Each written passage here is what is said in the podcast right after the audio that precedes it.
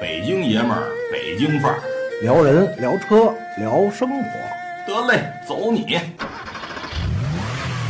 大家好，这里是车联播，爱车爱生活，俺是板砖。我是刘伟，哎，刘伟，你是在昨天哈对，参加了一个是那丰田威个驰一汽丰田威驰的活动，对，它的名字叫“感恩只为初念”，嗯，丰田威驰，呃，威驰家族感谢十五年有你相伴这样一个活动。嗯，我觉得这个活动呢，反正我去之后呢，感觉做的相当不错，怎么讲？因为呢，它是在现场吧，嗯，体现了丰田汽车就以人为本这观念，它那个属于是客户，丰田汽车的用户去的都是以家庭为单位去的，嗯，相当相当多，嗯，气氛和反响也相当热烈，嗯，而且呢，它此次的这个盛典呢，以请了是三位丰田汽车的消费者，嗯，七零、八零、九零后，呃，以自己的生活方式讲述自己的故事，呃，为这样一个主题进行的，在现场的活动也是这个三代人七零、八零、九零后的三代消费者的互动体验区，给大家安排的。然后是给我最感兴趣的，是他此次活动现场请来了是两位音乐人，嗯，一个是金志文，还有一个是朴树。朴树我知道，金主文我们知道，啊， 金志文对我了解的也不多，但是朴树唱的那个丰田，就是丰田威驰汽车的广告曲，应该是在中国来说，在咱国内来说，在汽车广告，在汽车广告曲呢做的应该是最著名的这一首。嗯，然后还朴树还唱了另外两首歌曲。其实我觉得呢，朴树的这个个人的这种魅力，其实跟丰田汽车的丰田汽车的这个就给咱的感觉应该是不相吻合，不张扬，但是有自己独特的观点。实际聊到威驰，其实可以多说几句，毕竟十五年了，在二零零二年，嗯，威驰开始进入中国。对，我当时最记得最清楚的时候是，它有一款最高的价格，当时十九万多，是导航版。啊但是当时国内很多的汽车就没有导航版这个概念，对，然后它有一个导航版，嗯什么好像是十九万多，那会儿咱们还不知道导航呢。对，然后最低的价格应该是十三万九千八左右啊。当时我记得这个价格。那那会儿我老孟问你，你觉得它定价是高还是低啊？在那个时候的话，丰田威驰十三万多的话，那个是主销车型，导航版只是一个噱头，就是大家对导航版没有什么太多的概念。但是为什么我说那个最低的价格是个噱头呢？当时大家在那个年代，嗯，所买的车，嗯，几乎都是百分之八十是手动挡。对，很少那时候去买自动挡，因为大家那时候考虑到，一是自动挡费油，说自动挡的维修费用高，对，呃，所以在两千年一直我觉得到到两千零八年，就那个这个阶段，啊对，这个十呃这个八年的阶段，几乎的都是手动挡的车型，对，然后慢慢的才转会的，就是从两千零八年以后，大家开始准备自动挡的车型相对会多一些，对，到现在来讲，大都市购买的话，呃，自动挡的车型占的到底到百分之九十，但是在三线、四线或者更低的一些城市，五线、六线，呃，手动挡跟自动挡是持平的，就是百分之五十，基本对百分之五十这个概念。对，其实我可以打断你一下，丰田威驰的推出，我觉得其实是从真正意义上，国内厂家有一款汽车，就是打破了就咱们说的老三样汽车，嗯，对国内就这种家庭汽车市场的统治，呃，威驰属于一个杀入型的产品，我觉得，老三样儿讲呢，我们讲那个桑塔纳、捷达还有富康，嗯，但是从两千零二年威驰算第一辆打破老三样儿的一款车型，对然后陆续又推出了其他企业也推出了很多车型，比如凌帅。比如说海南马自达推出了三二三，嗯，比如东风雪铁龙推出了全新的爱丽舍，然后又像东风标致推出了三零七，三零七，呃，那时候呃，日产当时的速度还会慢点儿，当时蓝鸟的时候哈，对，呃，二十多万蓝鸟，但是晚夏呢推出了阳光，嗯，就这个系列，这个系列出来以后，就是把这个格局应该是丰田威驰是带头打破这个格局。对对对，而且丰田威驰这款车型呢，刚刚你所说的一个观点就是什么呢？呃，为什么这次感恩十五年，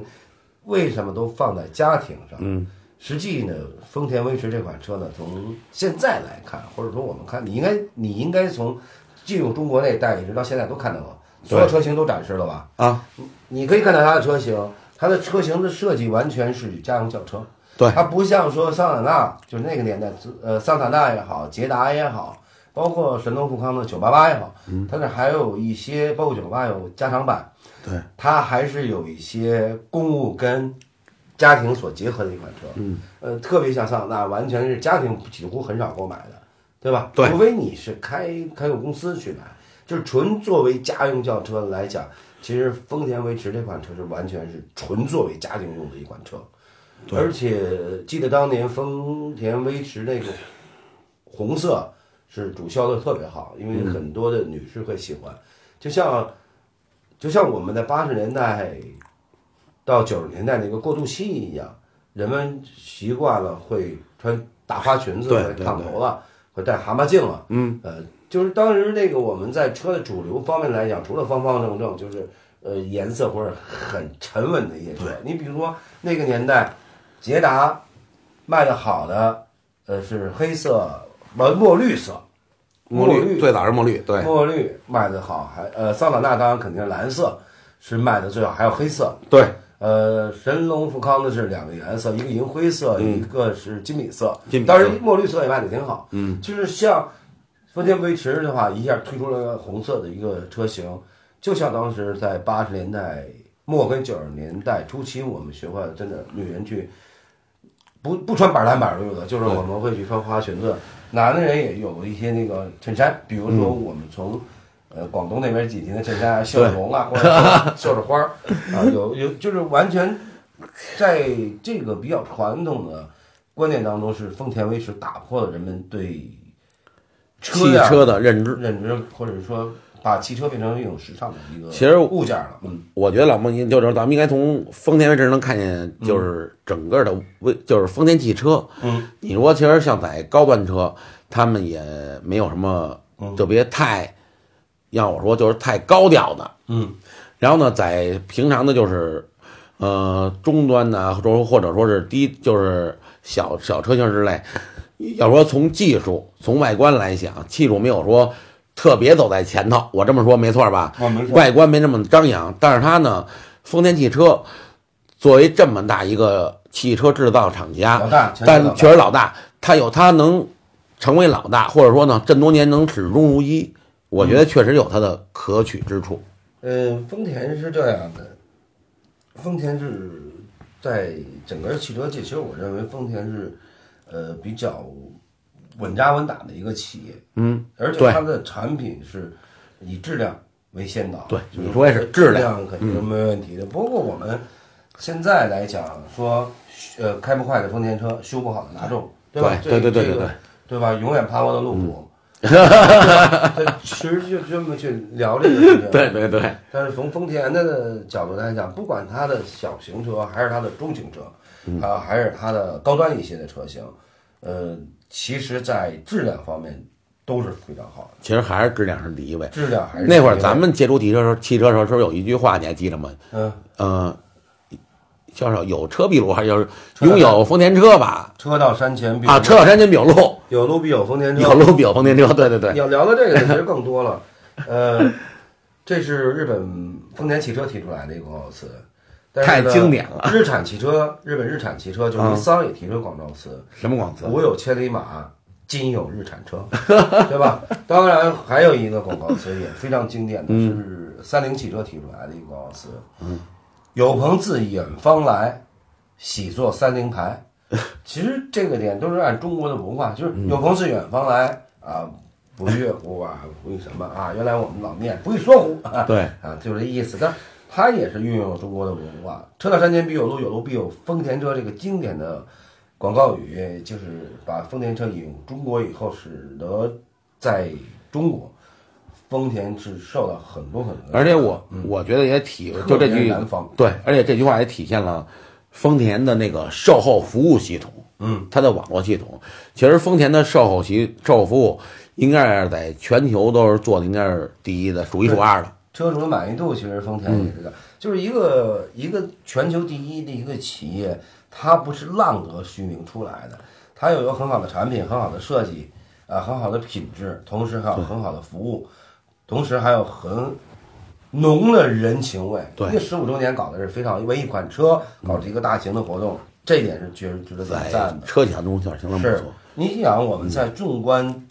世界前沿阵地的前几名的车企来讲，啊，丰田是第一，然后有没有可能说啊，那大众有一年超过 丰田了？那啊我现在说一下，呃，大众的产能产量在全球当中，中国市场将近占百分之五十到六十的市场，啊，如果没有中国市场，大众有可能真的排在后五名之内。但是大众汽车不像丰田汽车这样对，嗯就是咱用白话说吧，把消费者当回事儿。啊，这个也就不说，反正在全球市场当中，实际我认为，呃，中国市场当然是很大的市场，但是过于依赖中国市场的话，其实，在欧洲市场、美国市场来讲，呃，不能够扎根入角的话，这个企业生命力，我我看是不会特别特别长远的，对这是确实是这样。对，，你说是。呃，所以像丰田的是全球开发，对，所以说以前咱们聊节目，你咱们聊聊节目老说一个叫做品牌忠诚度，对，忠诚度怎么来？你就你必须得体体现以人为本这个理念，嗯，你必须得去为消费者着想，嗯，像丰田汽车这次活动，其实恰恰体现了这个理念，我觉得。有人说今天聊这期节嗯目有可能是